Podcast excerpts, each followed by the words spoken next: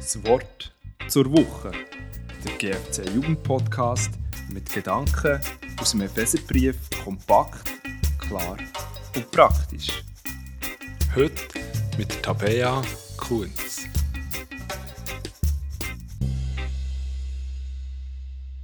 Stell dir vor, du sitzt unschuldig, nicht nur in Quarantäne, sondern im Gefängnis.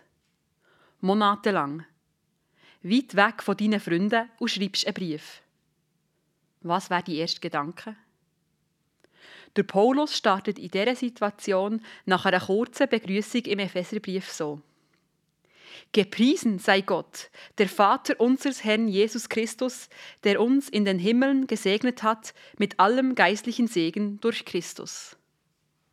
Das Erste, was er loswerden will, ist ein Lob. Es scheint, als würde es nur so aus ihm raussprudeln. Es ist sogar erst Anfang die Einleitung zu einem ganzen Loblied. Doch, wie kommt er dazu? Von außen betrachtet sieht man gerade nicht so viel von dem Sagen in seinem Leben. Der Paulus redet da von einem geistlichen Sagen und das in den Himmeln. Das tönt doch ziemlich ungreifbar und vor allem ziemlich weit weg. Was das Sagen in den Himmeln mit seiner jetzigen Situation zu tun, so dass er nur loben kann? Der Paulus meint mit in den Himmeln nicht einfach der Ort, wo wir mal herkommen, wenn wir sterben, also etwas, wo wir noch darauf warten. Ein später in seinem Brief braucht er nämlich das gleiche Wort und redet davon, dass wir in Jesus schon jetzt in den Himmeln eingesetzt sind. Der Himmel ist also schon jetzt der echte Schauplatz, unsere Realität. Das gibt dem Leben eine neue Dimension.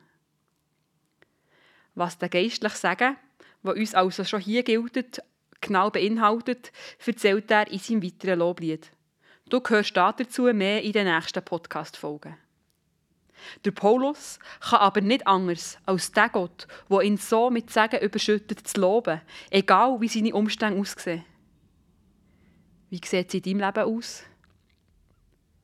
Hast du deinen Blick auf deine Umstände, deine Sorgen gerichtet? Dann wäre es vielleicht dran, mal aufzuschauen und zu erforschen, welchen Segen Gott jetzt schon für dich parat hat. Fang doch damit an, Gott zu danken und ihn zu loben für alles, was er dir gibt. Überleg dir mal, was Gott alles schon in dein Leben hineingelegt hat. Du wirst sehen, es ist mehr als genug.